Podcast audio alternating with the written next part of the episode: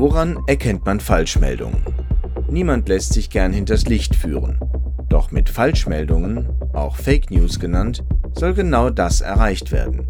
Falschmeldungen sind Informationen, die bewusst manipuliert wurden, um zu täuschen.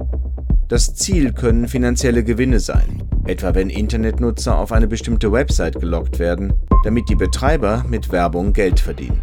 Falschmeldungen können aber auch eingesetzt werden, um die öffentliche Meinung zu manipulieren, eine bestimmte Ideologie zu verbreiten, Angst zu schüren oder Wahlen zu beeinflussen. Sie hören die Reihe Bessere Rechtsetzung. In dieser Folge geht es darum, wie man Falschmeldungen erkennt.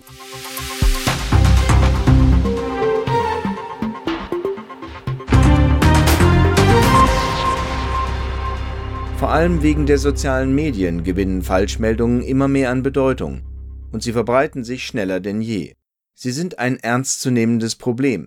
Mehr als 80 Prozent der Unionsbürger betrachten sie als Gefahr für die Demokratie. Hinzu kommt, dass Falschmeldungen oft schwer zu erkennen sind, selbst für geschulte Augen und sogenannte Faktenprüfer. Doch jeder einzelne von uns kann dazu beitragen, Lügen und Fehlinformationen aufzudecken und zu verhindern, dass sie sich weiterverbreiten. Als erstes sollten Sie sich ansehen, welches Medienunternehmen für die betreffende Meldung verantwortlich ist. Ist Ihnen der Name bekannt oder fremd? Wissen Sie, wer dahinter steckt und von wem das Unternehmen finanziert wird? Im Zweifelsfall sollten Sie prüfen, was andere bekannte Quellen sagen, die vertrauenswürdig sind. Genauer ansehen sollten Sie sich auch, wer den Text verfasst hat. Finden Sie heraus, ob die angegebene Person tatsächlich existiert. Bei angesehenen Journalisten lassen sich immer Informationen über ihre bisherige Arbeit finden. Hat der Verfasser seinen Namen allerdings erfunden, ist es gut möglich, dass auch der Rest erfunden ist. Kommen wir nun zum Inhalt. Prüfen Sie, ob die Angaben und Zahlen der Wahrheit entsprechen. Auch die Quellen, auf die sich der Verfasser bezieht, sollten Sie sich ansehen. Handelt es sich um verlässliche Quellen, beispielsweise etablierte und angesehene Medienunternehmen?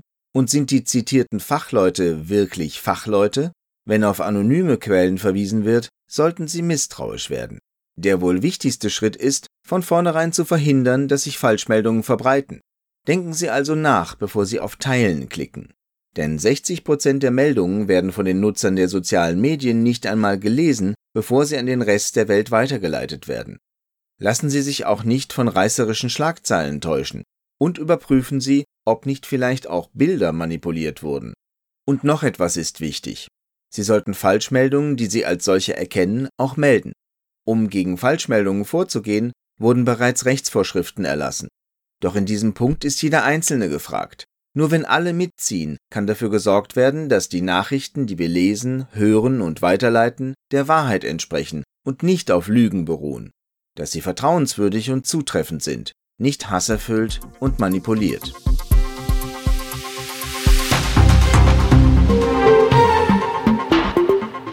Diese Sendung wird Ihnen präsentiert vom Europäischen Parlament. Mehr dazu finden Sie auf der Website der Denkfabrik des Europäischen Parlaments, EP Think Tank.